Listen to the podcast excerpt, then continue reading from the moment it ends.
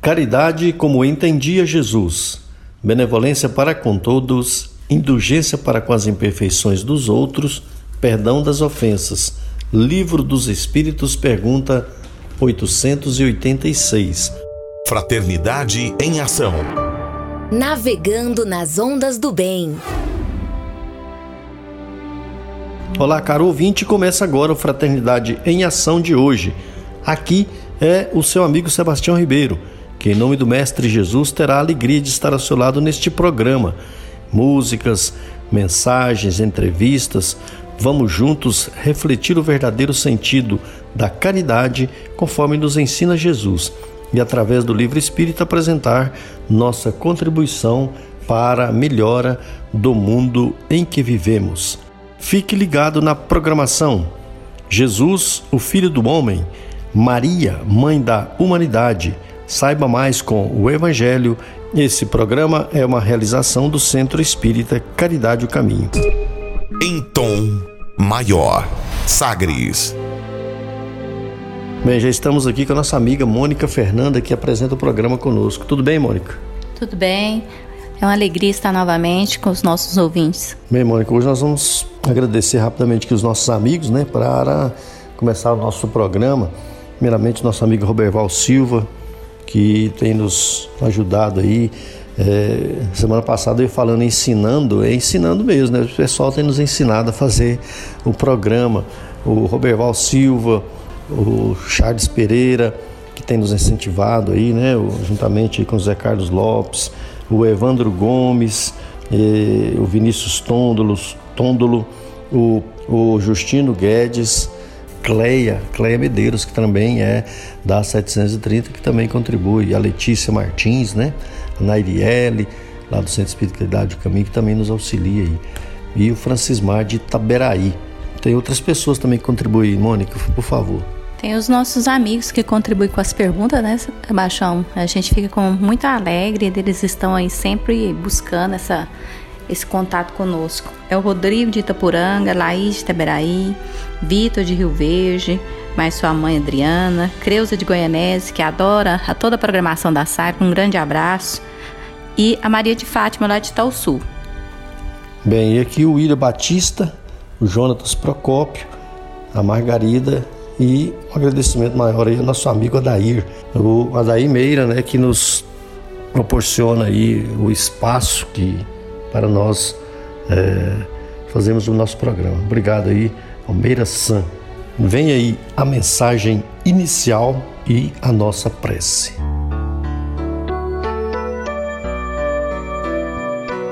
Ante os pequeninos, Chico Xavier e Emmanuel. Livro Caminhos de Volta, lição número 13, página 40. Observa a criança e considera o tratamento que talvez lhe tenhas dado até agora.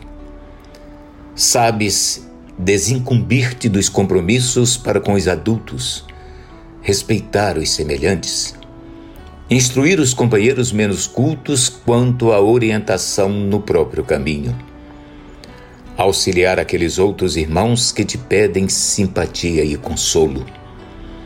Considera os pequeninos que se ajustam à existência e faze o mesmo. Não prometas à criança o que não has de cumprir e guia-lhe o passo, sempre que a vejas órfã de rumo.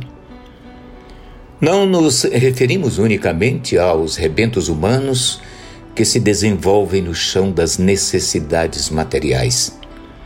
Estejam eles, os pequeninos, em ásperas provas no mundo ou acobertados pelo reconforto doméstico, são todos eles espíritos sedentos de apoio à luz da marcha evolutiva que lhes compete realizar. Não lhes imponha rejeição ou sofrimento a pretexto de penúria, nem lhes relegues a vida ao abandono, na suposição de que a assistência puramente mercenária lhes resolva os problemas. Aceita-os e convive com eles nos alicerces da sinceridade que te caracteriza o trato com os amigos amadurecidos nos melhores raciocínios da humanidade. nem fantasia, nem violência, atenção e amor, verdade humanizada e entendimento constante, culto de bondade e prestação de serviço nos mesmos recursos de que te utiliza na edificação dos afetos que te rodeiam. Leva teus filhos ao pediatra e ao dentista, ao cabeleireiro e ao alfaiate, satisfazendo as exigências da vida comum. Não ouvides conduzi-los à ideia de Deus e às lições vivas do bem, a fim de que se lhes modele o coração para a vida superior. És a imagem, a criança é a objetiva. Ou melhor, considerando, a criança é a terra adubada em que semeamos. E de toda plantação que lhe dermos, os frutos correspondentes virão depois.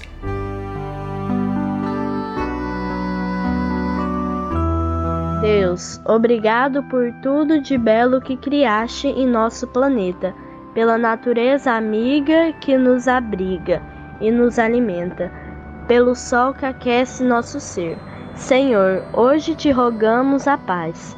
Ilumina, Pai, os nossos governantes e o coração de todas as pessoas do mundo.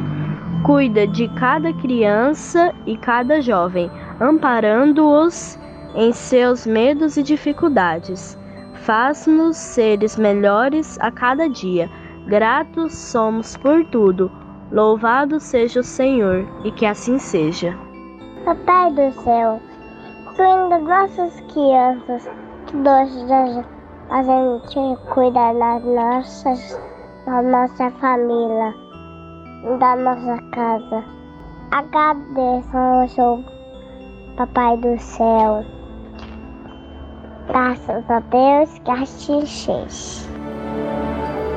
Sagres. Dicas para reforma íntima.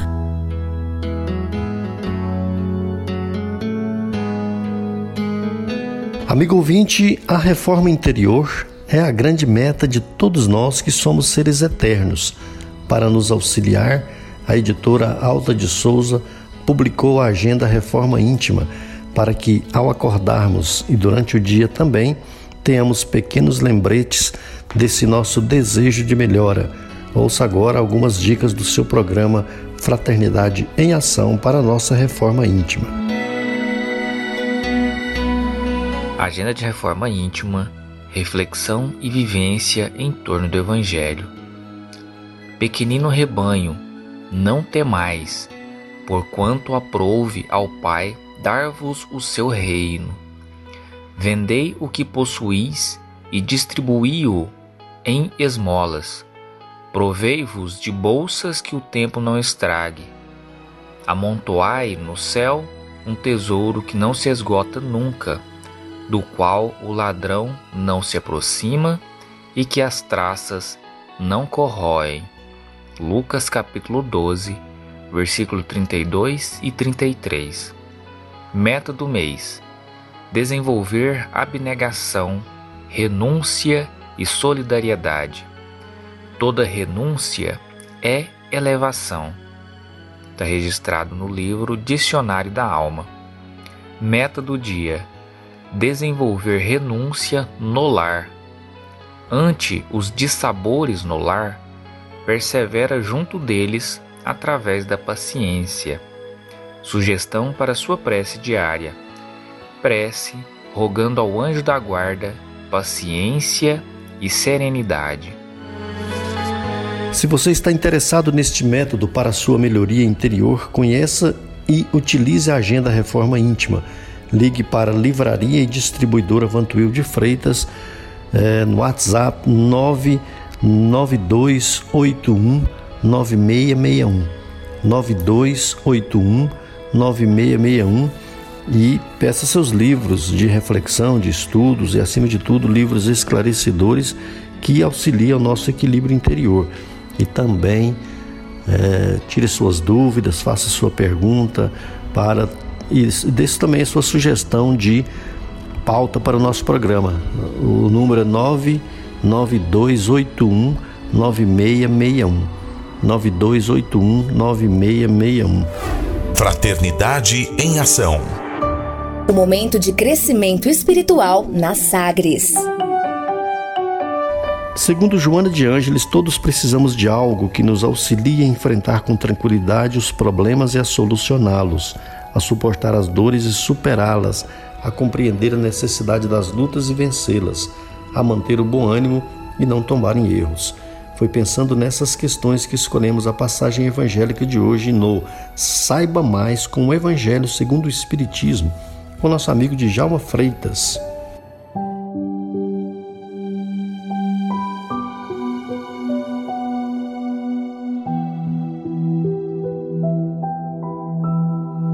Olá, meus irmãos, amigo em Jesus Cristo, que a paz de nosso Senhor Jesus esteja em nossos corações. Continuemos nesse dia a comentar sobre bem-aventurados os pobres de espírito no capítulo 7 do Evangelho segundo o Espiritismo. Vamos falar hoje do item todo aquele que se eleva será rebaixado. Olha que interessante essa palavra de Jesus todo aquele que se diz acima, né? Que é a soberba, é o orgulho, a vaidade, vai ser rebaixado. E ele começa com desse item três passagens. A primeira é assim: Naquela hora chegaram-se a Jesus os seus discípulos, dizendo: Quem é o maior no reino dos céus? E Jesus, chamando o menino, e pôs no meio dele, disse: Na verdade vos digo que se não fizerdes como meninos, não entrarei no reino dos céus. Todo aquele, pois, que se humilhar e se fizer pequeno como este menino, esse será maior no reino dos céus. E o que receber em meu nome um menino como este, a mim me recebe. Quanta simplicidade, quanto ensinamento. Pois bem, vamos lá. Quando Jesus referiu-se, colocou o menino à frente como modelo a gente pode ter várias interpretações. Ao colocar essa criança à frente daqueles que caminhavam juntos, seus apóstolos, que achavam já no direito de saber tudo, ele coloca uma criança que a gente sabe, a doutrina espírita nos esclarece, que é uma personalidade nova, mas ali naquele corpo infantil há um espírito muito provável de grandes caminhadas, de grande desenvolvimento, de grande evolução. Pode haver ali naquele espírito, naquela formação da nova personalidade, um ser carregado de grandes virtudes, adquirida de reencarnações e reencarnações. Jesus então exaltou com isso a simplicidade e a humildade das crianças em geral. Na facilidade com que elas brigam e se reconciliam, já viu, meus irmãos? Quando uma criança briga, emburra uma com a outra, mesmo com o adulto, elas não guardam aquele ranço, aquela cara fechada. Eles não guardam o rancor. E eles ali demonstram sempre a confiança e na fé que demonstram aos outros. Principalmente nós adultos, no seu anseio no seu entusiasmo de aprender. aprender. A criança demonstra ali é, que aquilo foi naquele momento, foi rápido. Porque a criança não conhece como nós o sentimento do ódio. Você, quando diz ou vê uma criança dizer eu odeio a você, eu odeio você, você pode ter certeza, é porque ela ouviu de algum adulto, porque ela não carrega ainda a essência da raiva, do ódio, do rancor. A, a, entende essa criança que falando assim ela vai expressar uma raiva de momento, como eu já tinha dito. Ao perceber um adulto brigando com raiva de outro, ela simplesmente replica mas replica da boca para fora. A criança, a criança não conhece o sentimento de ódio, como já disse. É porque sempre ouviu de adultos, né? E aquele corpo físico que está em desenvolvimento, como disse no início, é aquele espírito de longas e longas eras. E ele realmente não pode expressar sentimentos que ainda não conviveu né? ainda não é, formou aquela personalidade.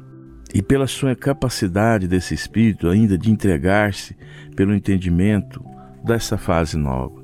Por isso, quando Jesus que é uma forma que, se a gente observar, de repreender seus apóstolos, já adultos, disse: Se você quer ser o maior na casa de meu pai, seja como essa criança que está iniciando na sua pureza, nos seus sentimentos.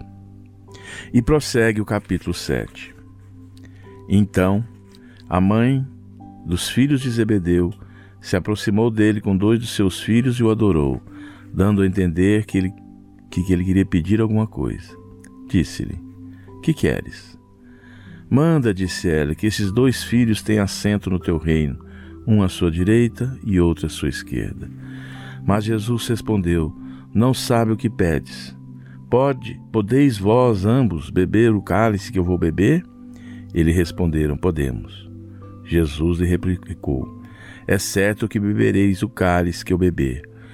Mas, pelo que respeita a vós sentardes à minha direita ou à minha esquerda, não cabe a mim vou-lo conceder. Isso será para aquele a quem meu Pai o tenha preparado. Ouvindo isso, os doze outros apóstolos se encheram de indignação contra os dois irmãos. Jesus, chamando para perto, lhe disse: Sabeis que os príncipes das nações as dominam e que os grandes os tratam com império. Assim não deve ser entre vós. Ao contrário, aquele que quiser se tornar maior, seja vosso servo e aquele que quiser ser o primeiro entre vós seja vosso escravo. Do mesmo modo que o Filho do Homem não veio para ser servido, mas para servir e dar vida pela redenção de muitos. Quanto ensinamento, hein, companheiros? O primeiro ensinamento, a mãe preocupada, assim como toda mãe, de querer sempre o bem para o seu filho, para os seus filhos, né, para sua prole, querendo resguardar um futuro. Quantas mães, quantos pais não fazem isso? querer as melhores opções para os vossos filhos. Mas Jesus deixa ela falar. Quando pergunta se eles vão fazer o que ele vai fazer, se eles vão passar e sentir o que ele vai sentir. E eles, os filhos, respondem que sim. E é uma resposta imperiosa, afirmativa. E Jesus concorda porque sabia do projeto, o projeto reencarnatório e da força que aqueles espíritos tinham naquele momento mas dá uma grande lição a seguir. Para que todos aqueles que queiram ser governantes, fazer parte desse poder que, o, que, que, que os fariseus, os judeus à época tinham, né? Pensando que ficar próximo de Deus é ter aquele poder total. Jesus chama a atenção que os príncipes, os governantes, e a gente pode trazer para os nossos dias de hoje, se eles quiserem ser maiores, tem sim que se rebaixar, fazer-se servos, fazer-se escravos. Quer dizer, envergar o orgulho, a vaidade, o personalismo e elevar a humildade. Humildade sem subserviência.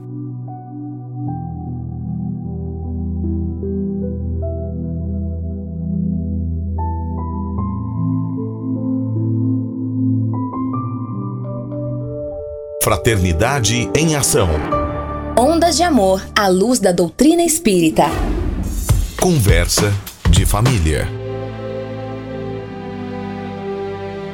Amigo ouvinte, no programa de hoje faremos uma homenagem ainda às crianças. Não é que nós comemoramos aí o Dia das Crianças nesta semana também aos professores, aos educadores, né? Nós também faremos uma homenagem no nosso programa. As crianças farão aí um programa no primeiro bloco, né? Nossos, as nossas crianças Lucas Hernani, que é do Centro Espírita Caridade O Caminho de Goiânia, a Maria Eduarda, do Centro Espírita Irmão Áureo, também de Goiânia, e o Pedro, que é do Centro Espírita Allan Kardec, de Itaberaí para um programa e no segundo bloco nós falaremos com Marli de Assis. Também falará um pouco sobre crianças e sobre o professor. Olá, eu sou Lucas Hernani do Centro Espírita Caridade o Caminho.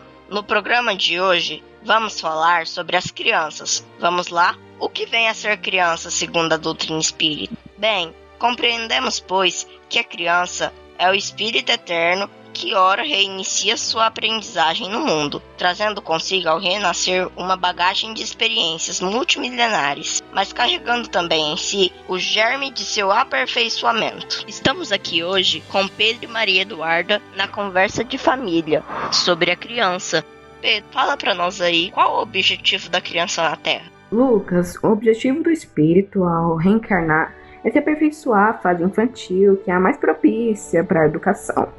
O espírito encarna para se aperfeiçoar e é mais acessível durante esse período, que é a infância, e as impressões que recebe que o podem ajudar no seu adiantamento, para o qual devem contribuir aqueles que são encarregados de sua educação. É, esse trecho está no Livro dos Espíritos, página 383. Maria Eduarda, você poderia nos dizer sobre o que nos ensinou Jesus a respeito do estado de pureza e simplicidade comum às crianças? Lucas, a resposta é simples, ou seja, a criança destina a um estado de pureza e simplicidade. É tão importante que o próprio mestre o destacou numa conhecida passagem evangélica em que, aludindo à criança que dele se aproximara, declarou em verdade vos digo que se não vos converterdes e não vos tornardes como crianças, de modo algum entrareis no reino dos céus. Vamos contar alguns relatos sobre a infância de alguns amigos conhecidos de vocês. E aí, William Batista, poderia contar pra gente como foi sua infância? Minha infância foi uma infância tranquila, gostosa, aprendizados muito bons, muito interessantes. Comecei a participar da doutrina espírita, que eu tinha 9 anos, lá na minha cidade de São Paulo. Brincava muito na mocidade, com os jovens, com as crianças, tive aula de evangelização infantil, aprendi muitas coisas importantes na minha vida, ao qual hoje, na minha fase adulta, me sustentam para que eu seja forte. Então eu acho que a infância minha me deu forças para mim vencer as dificuldades, ter estabilidade e enfrentar os meus fantasmas, minhas dificuldades que eu tinha do passado onde eu ia ter que aprender a amar, aprender a auxiliar o meu próximo e a entender os meus pais, entender minha família, entender a sociedade de uma forma geral. Então a minha infância ela foi sempre movida por brincadeiras, jogos, amizades, carinho, compreensão, aprendizado junto com meus pais, dando da forma que eles me deram muito ensinamento. E a cada momento que eu saía com a minha mãe ou com os meus pais, eu tinha um aprendizado que eles me davam da certeza de que quanto mais a gente é feliz, quanto mais gente tem carinho da família, tem carinho dos pais, mais a gente conquista as amizades, conquista as pessoas. Então é importante que a gente, nessa fase infantil, como eu tive, como eu tenho hoje, um processo de evangelização dedicado, de aprendizado, de amor, de paciência, de caridade e de saber que cada vez mais eu posso, é, eu posso ser criança, mexer na minha época não tinha o que vocês têm hoje, são os videogames, então as nossas brincadeiras eram mais coletivas, de brincar de pipa, brincar de raia, brincar com as pessoas à nossa volta, sempre com o devido respeito, de conversar coisas sadias, de aprender a ver filmes sadios, desenhos animados, muitos heróis, super-homem, lembrando que essas figuras são para nós exemplos de alegria, de paz, de esperança porque para mim a minha infância foi muito gostosa, foi muito sadia na convivência daqueles que eu mais amava, que eram meus irmãos, que era minha família, que eram as pessoas na escola. Tinha muitos coleguinhas na escola, tinha muita amizade, tinha muita brincadeira. Eu gostava daquela época mesmo, era muito bom. Foi isso que me proporcionou que eu me tornasse uma pessoa madura, segura das minhas ações hoje, porque nesse período eu fui evangelizado, eu fui orientado pelos meus pais e pela doutrina espírita que eu já estava convivendo, já, como eu já falei, eu estava dentro da evangelização infantil, dentro da família. Então isso é importante para mim. Essa foi a minha infância, tão valorosa e gostosa. E aí, Mônica, poderia nos relatar como foi sua infância? Lucas, bem, falar da minha infância foi uma infância muito feliz, porque eu lembro muito bem que eu gostava de brincar na casa da minha avó. Lá na, na casa da minha avó tinha aqueles muros antigos feito de barro batido e nós brincávamos. Eu, meu irmão, meus primos, a gente brincava de pique-pega em cima desse muro. E outra brincadeira que a gente adorava era também brincar de pique-pega no nas árvores. Lá na minha avó tinha seis pés de manga, um perto do outro. Aí a gente brincava em cima do, do, do pé de manga, pulando de um igual macaco, de um pé de manga para outro, brin brincando quem pegava o outro primeiro, de pique-pega. E outra coisa que eu me lembro bastante mesmo, que naquela época a gente poderia, a gente brincava na rua, né, de pique-esconde, a gente brincava de bolinha de gude, que era maravilhoso, né, não tinha perigo, né, igual tem agora. Então, nós, para mim, a minha infância foi maravilhosa. Uma das coisas que me marcava muito é quando a gente inventava de vender fruta. Porque aí a gente saía batendo de porta em porta aqui nos vizinhos. Aí a gente levava, né? Se era época de manga, a gente arrumava um prato com várias mangas e vendia para os nossos vizinhos. Aí a gente arrecadava o dinheiro e a gente fazia uma festa. Aí seria a, a, a festa do dia. Aí o que, que a gente marcava? Aí a gente comprava tudo que a gente imaginava. Comprava bolo, balinha, pirulito. Naquela época tinha aqueles pirulitos feitos de, de melado. E a gente adorava esses pirulitos. Aí a gente ia no, no, no mercadinho e comprava. Outra coisa também que marcou bastante a infância foi que na época, né, a eu não participava do, do, do centro espírita, mas participava da evangelização da igreja. E uma das coisas que a gente adorava fazer era teatro. Então a gente, é, principalmente na época da criança, a gente fazia bastante teatro e a gente adorava toda aquela história, aquele contexto, né? E hoje eu percebo quantas crianças não têm a oportunidade do brincar. Para mim foi maravilhoso porque eu na, na minha época não tinha celular, não tinha, tinha TV, mas a gente nem importava com televisão, a gente queria mesmo era brincar, brincar no fundo do quintal. E ali a gente criava, criava as nossas histórias, criava os nossos heróis, os nossos personagens, e era maravilhoso poder estar tá, é, ser criança, de verdade. E sem contar nos ensinamentos, né? Porque eu vim de uma família muito católica, que estudei em escola de freira, então a gente tinha os princípios também da, de Jesus, né? De ser obediente, de estar é, sendo fiel aos ensinamentos de Jesus, a fidelidade com os pais, né? Honrar pai e mãe. Então, isso tudo a gente aprendeu. Então, para mim, a minha infância só marcou felicidade. Foi muito bom, Lucas. E agora, iremos para o intervalo com uma bela música. Fraternidade em Ação. Ondas de Amor à luz da doutrina espírita. Jesus, o Filho do Homem.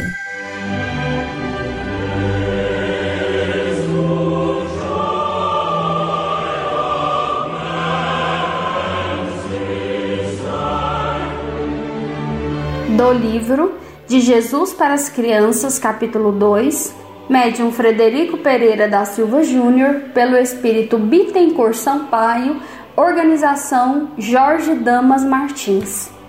Num meio dissoluto e idólatra, seguindo, no entanto, as leis do monoteísmo, crendo em um único Deus verdadeiro e soberano, passou a infância e fez-se homem o grande Moisés, cujo nome em hebraico quer dizer salvo das águas.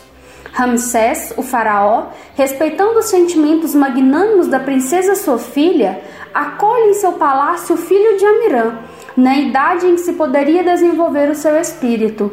E como se lhe descobrisse uma inteligência precoce e vivaz, judicioso que é em todos os seus atos, incube a sabedoria dos grandes da sua pátria a educação do menino hebreu. Fácil foi Moisés, sempre inspirado, compreender e desenvolver a ciência dos egípcios. E, às horas do crepúsculo, ao descerem as colinas, conduzindo ao aprisco seus rebanhos, maravilhavam-se-lhe os pastores de quase sempre encontrarem aquela criança que se esquivava aos brincos infantis para absorver-se em profunda meditação, como se já fora um velho, que no tédio da vida antevisse outra existência mais feliz. Feito homem, chocavam-se-lhe no espírito dois sentimentos extraordinários as lágrimas e gemidos dos de sua raça lhe feriam fundo o coração bondoso, exaltando-lhe o altivo ânimo.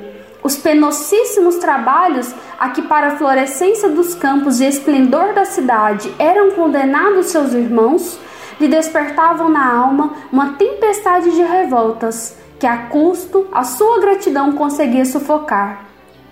Quantas vezes não lhe passou pela mente o desejo impetuoso de sublevar os seus, quebrando por uma vez o jugo que os oprimia. Mas as negras sombras, que por momentos lhe povoavam o cérebro, sucedia logo e logo a doce e serena luz da gratidão que lhe inundava a alma, trazendo-lhe plácido remanso a essas paixões.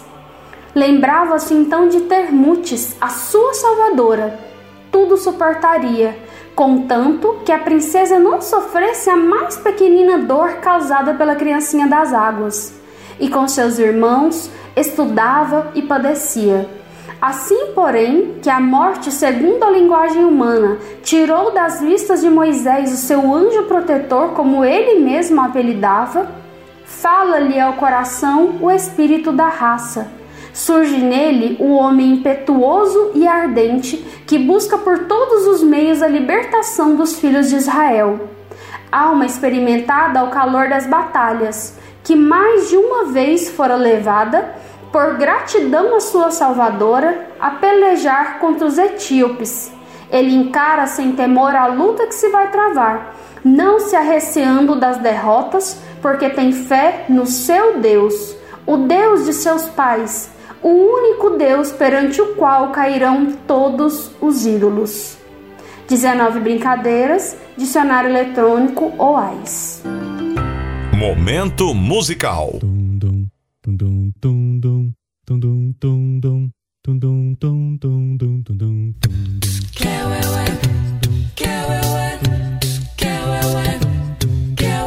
Veja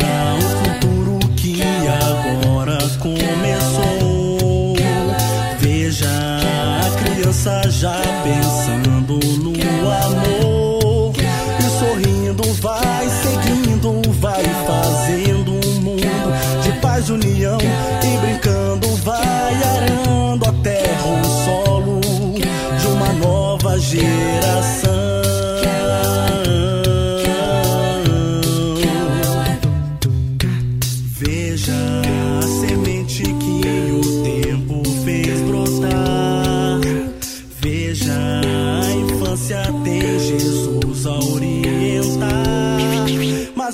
o apelo continua assim, vibrando em nossos corações. A dizer a cada um de nós é preciso eternamente amar.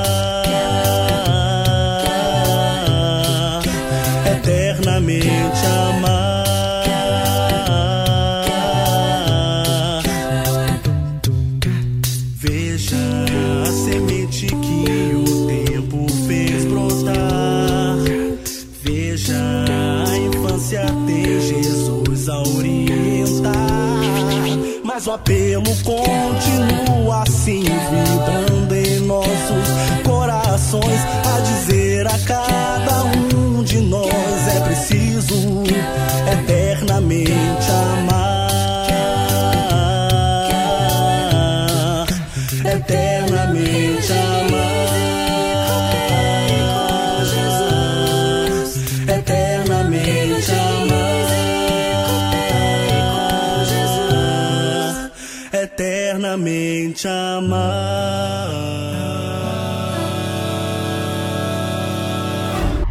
Continue na Sagres. Daqui a pouco tem mais. Fraternidade em ação.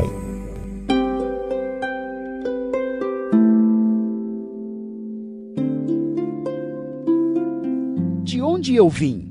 Existem espíritos? Posso nascer de novo? Por que sofremos tanto? Existe vida depois da morte? Para onde vou depois da morte? O que é reencarnação? O que é mediunidade? Amigo ouvinte, as respostas a essas e a tantas outras questões você encontrará conhecendo a doutrina espírita em seu tríplice aspecto: ciência, filosofia e religião.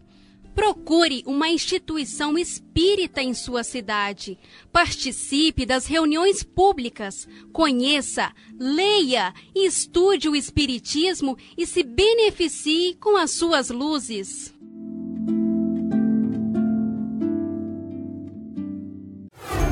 De volta com mais. Fraternidade em Ação. O seu momento de crescimento espiritual na Sagres.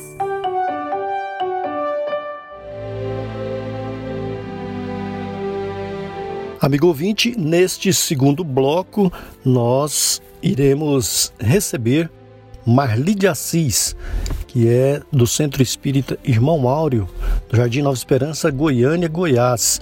Marli é diretora da Escola Espírita, Colégio Espírita Eurípides Barçanufo. Irá falar para nós sobre vários assuntos, sobre o professor, né? Nós fazemos aqui a nossa homenagem aos professores. Também falará um pouco a respeito da criança e dos exemplos de professores, educadores da doutrina espírita também. Marli, de acordo com a doutrina espírita, qual o papel do professor na vida das pessoas? Antigamente, no ensino tradicional, o papel do professor era apenas o de transmitir um ensino nas diversas áreas do conhecimento. Havia uma postura de que o professor era o detentor do conhecimento e o aluno nada sabia. Ali estava no banco escolar para tudo aprender. Atualmente, existe o um entendimento de que o professor é um mediador para que o estudante acesse o conhecimento, mas não se despreza o que ele traz em si como espírito eterno, resultante do patrimônio espiritual e intelectual que ele conquistou ao longo da sua jornada evolutiva. Não apenas transmitir conhecimentos formais, mas conteúdos que transformam, que orientam, que traçam diretrizes para a vida, que estabelecem vínculos e ajudam em suas dificuldades. Nós queremos lembrar aqui do livro Voltei, do irmão Jacó, em que relata lá um capítulo chamado Reencontro Emocionante. Lá nós vemos é, um bando de aves que voavam esperando encontrar uma pessoa. E, e, ali então é orientado que na verdade esse bando de aves não eram na verdade aves, eram crianças que volitavam aguardando ao retorno de sua professora que vinha da terra. Então o sentimento de gratidão, de carinho, de amor dessas crianças é tão grande que viu nessa professora como se fosse uma mãe, uma mãezinha espiritual. Então, na verdade, o professor, a professora, ele tem a tarefa da maternidade sublime espiritual e da paternidade também. Então, os sentimentos que o professor emite ao ensinar, ao orientar, marcam a vida dessas crianças, desses alunos para sempre. Tanto é que nós, ao nos lembrarmos da nossa infância, dos primeiros anos na vida escolar, nós nos lembramos com alegria daqueles que nos ensinaram as primeiras letras, porque eles se dedicaram àquela tarefa como um encargo, como uma missão, como uma tarefa sagrada. E isso nos marca para a vida toda. Não nos esquecemos desses momentos, não é? E quem seria para o educador o modelo a ser seguido? Jesus, na verdade, é o mestre por excelência. Esse o único título que reivindicou para si, veio para ser o educador de almas.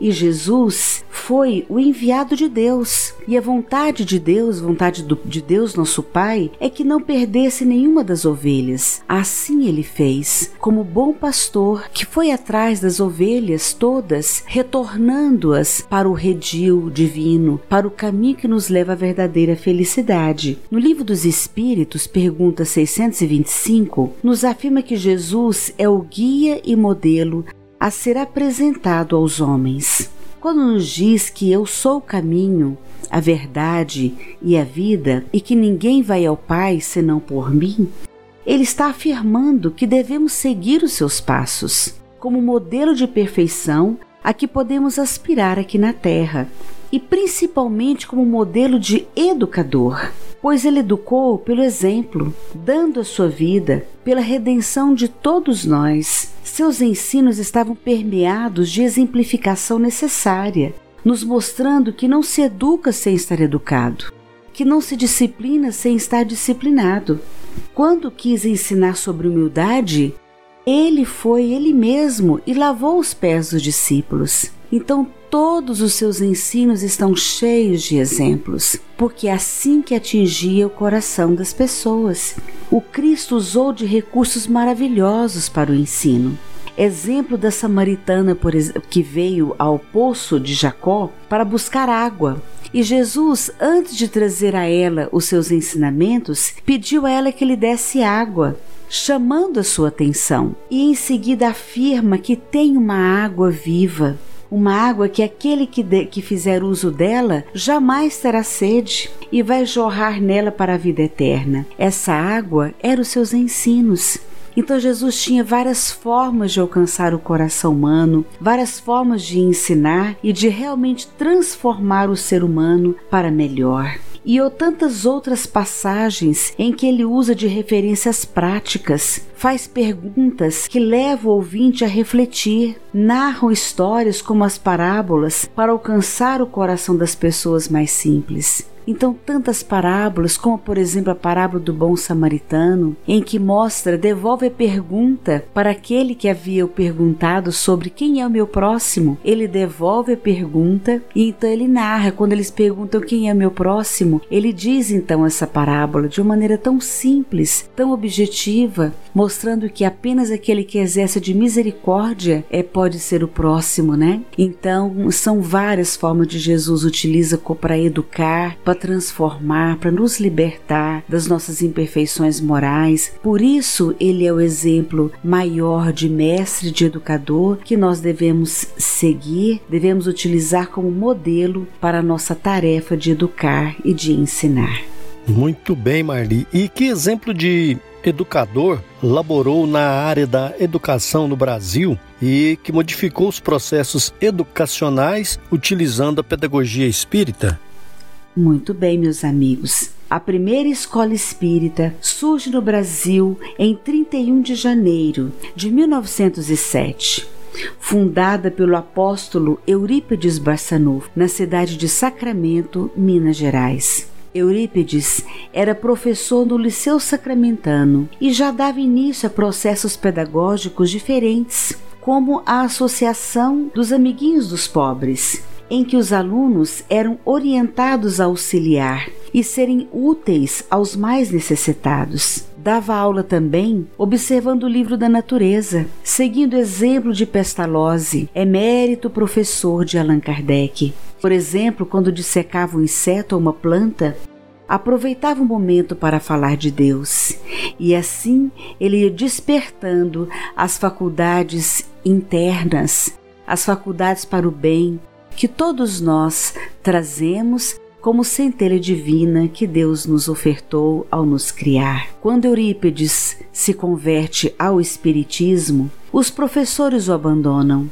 e depois decide corajosamente acrescentar ao currículo o ensino da doutrina espírita. Os pais ameaçam retirar os filhos, ao que ele responde: que retirem os filhos, mas a lição salvadora do Espiritismo será mantida. Eurípides recebe orientação espiritual pela sua mediunidade de psicografia mecânica de Maria Santíssima, Mãe de Jesus, dizendo que ele retirasse da tabuleta o nome Liceu Sacramentano, que era resquício do orgulho humano, e substituísse por Colégio Allan Kardec, ensinasse o Evangelho de Jesus às quartas-feiras instituísse um curso de astronomia, e ela seria o amparo espiritual, acobertaria a escola sob o manto do seu amor. Inicia-se então a maior campanha educacional daquela região inaugurando a era do diálogo e do entendimento. Eurípides fazia-se amigo dos alunos antes de ser o professor. Todos queriam ficar ao seu lado transmitiu os ensinos sem deixar nenhuma dúvida, de forma que os alunos tinham absoluta segurança do que eles falavam. Eurípides tinha um interesse pela saúde. Eurípides utilizava os recursos eh, da época importantes, como que buscava inclusive os, o pai dele no Rio de Janeiro, para que ele utilizasse para dar aula de astronomia, para observar o céu. Então ele era um professor inovador para aquela época, utilizando recursos que até hoje nós ainda estamos trabalhando para implantar nas nossas escolas. E então era um professor que seguia tudo aquilo que ele aprendeu com Pestalozzi, porque ele foi numa das encarnações anteriores um companheiro de Pestalozzi, inclusive um protetor de Pestalozzi, como João Gaspar Lavater, foi um, prote foi um protestante suíço e que é, ali ele acompanhou as iniciativas de Pestalozzi. Então agora no Colégio Allan Kardec em Sacramento ele trazia na sua mente viva aquelas recordações do que ele na verdade já sabia. E nós temos notícia também no livro Tormentos da Obsessão é que Eurípides Barçanufo mantém uma escola no mundo espiritual educando Allan Kardec. Ali ele é o diretor dessa escola e lá nós temos desde o maternal até o ensino superior com avançados processos pedagógicos. Por lá passam espíritos que vão reencarnar no, na tarefa de serem educadores espíritas e lá eles aprendem esses processos pedagógicos avançados para que aqui na Terra possam cumprir a sua tarefa seguindo essas orientações maravilhosas do mundo maior. E quais obras inspiram o trabalho das escolas espíritas no Brasil? Em primeiro lugar, a obra inesquecível de Eurípides Barçanufo, o Colégio Allan Kardec, onde implantou os cursos básico, médio, superior. Ele era o professor do superior e dava as aulas de evangelho para toda a escola. Conta-nos Corina Novelino, no livro Eurípides Homem a Missão, que nessas aulas a sua voz ressoava e era ouvida por toda a cidade. Era um processo mediúnico. E quase sempre ele entrava em desdobramento ou processo sonambúlico e também incorporação para que os Espíritos do Senhor se manifestassem através da sua voz para maiores esclarecimentos. Obras importantíssimas também inspira o programa das escolas espíritas, como as da professora Nália Franco, no estado de São Paulo, que foi conterrânea também de Eurípides Barçanufo, viveram na mesma época, onde deixou implantadas mais de 100 instituições educacionais, entre asilos, creches, orfanatos, escolas, oficinas, entre outros criava os manuais para a formação das professoras, as músicas, os textos, todo o material didático necessário. Criou a banda feminina, a qual, além de ser um recurso de ensino, também era instrumento de angariar fundos para a manutenção das suas obras obras literárias como a filosofia espírita de, da educação e a prática da escola espírita, a escola que educa, do professor Ney Lobo, um emérito filósofo e pedagogo do estado do Paraná, são também norteadoras para as escolas espíritas, pois apresentam a filosofia espírita do educando, a filosofia espírita do educador, os fins da educação, o currículo, metodologias, sistema disciplinar, entre outros instrumentos de educação que direcionam as nossas ações.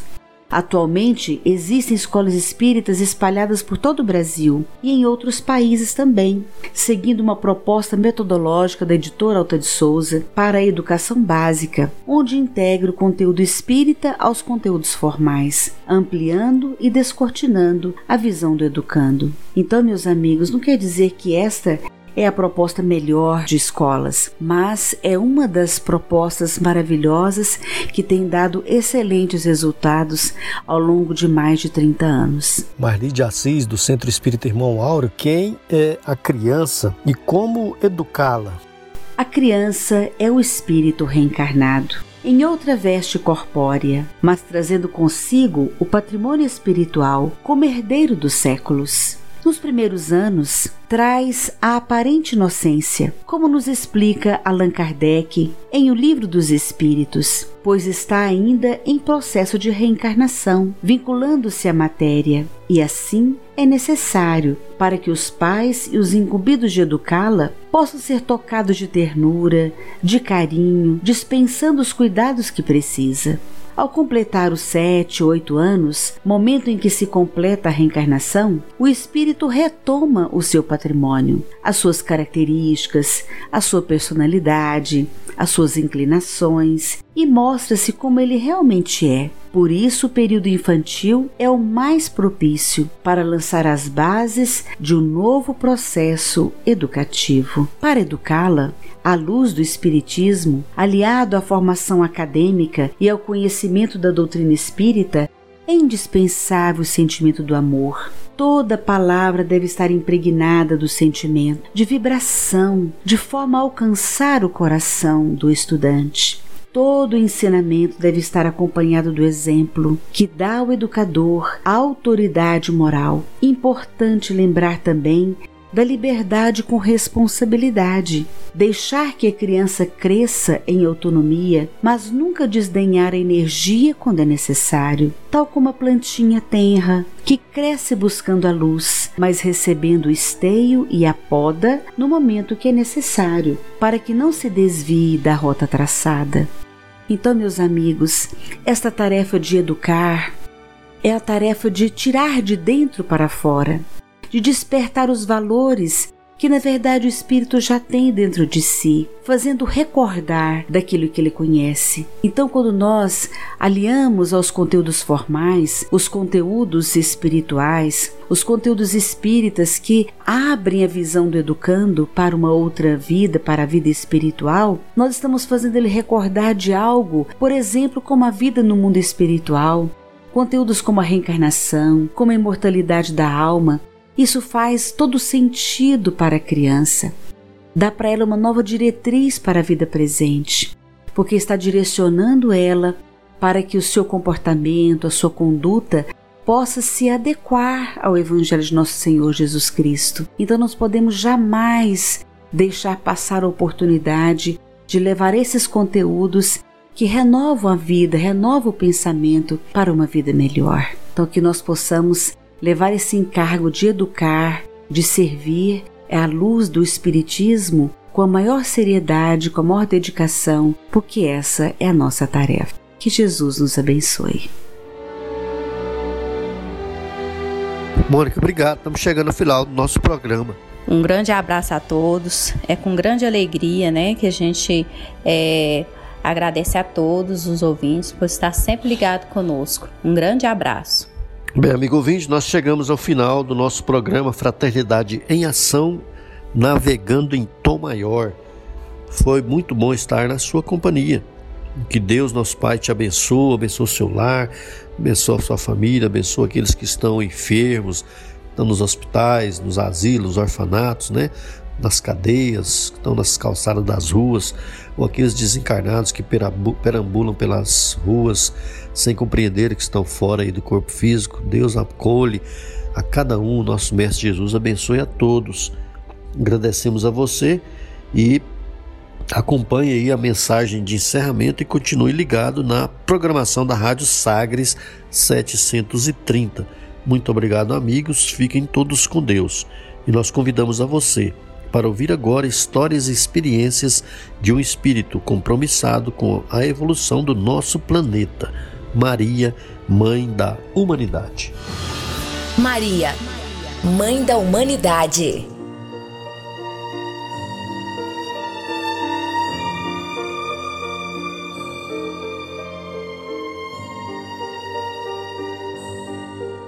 Do livro Maria, Mãe de Jesus.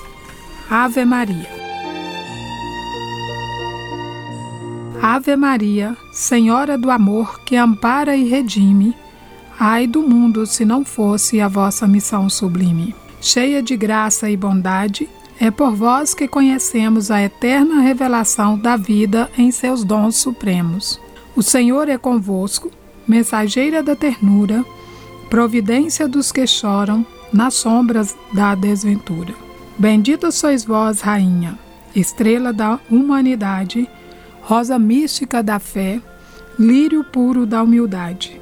Entre as mulheres sois vós, a mãe das mães desvalidas, nossa porta de esperança e anjo de nossas vidas. Bendito o fruto imortal de vossa missão de luz, desde a paz da manjedoura às dores além da cruz. Assim seja para sempre, ó Divina Soberana, refúgio dos que padecem nas dores da luta humana. Ave Maria, Senhora do amor que ampara e redime, ai do mundo se não fora a vossa missão sublime. Amaral Ornelas.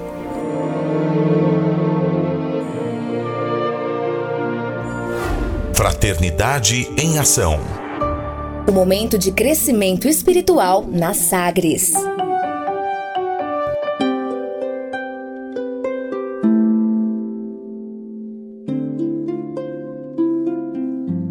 Onde eu vim? Existem espíritos? Posso nascer de novo? Por que sofremos tanto? Existe vida depois da morte? Para onde vou depois da morte? O que é reencarnação? O que é mediunidade? Amigo ouvinte, as respostas a essas e a tantas outras questões você encontrará conhecendo a doutrina espírita em seu tríplice aspecto: ciência, filosofia e religião. Procure uma instituição espírita em sua cidade. Participe das reuniões públicas. Conheça, leia e estude o Espiritismo e se beneficie com as suas luzes.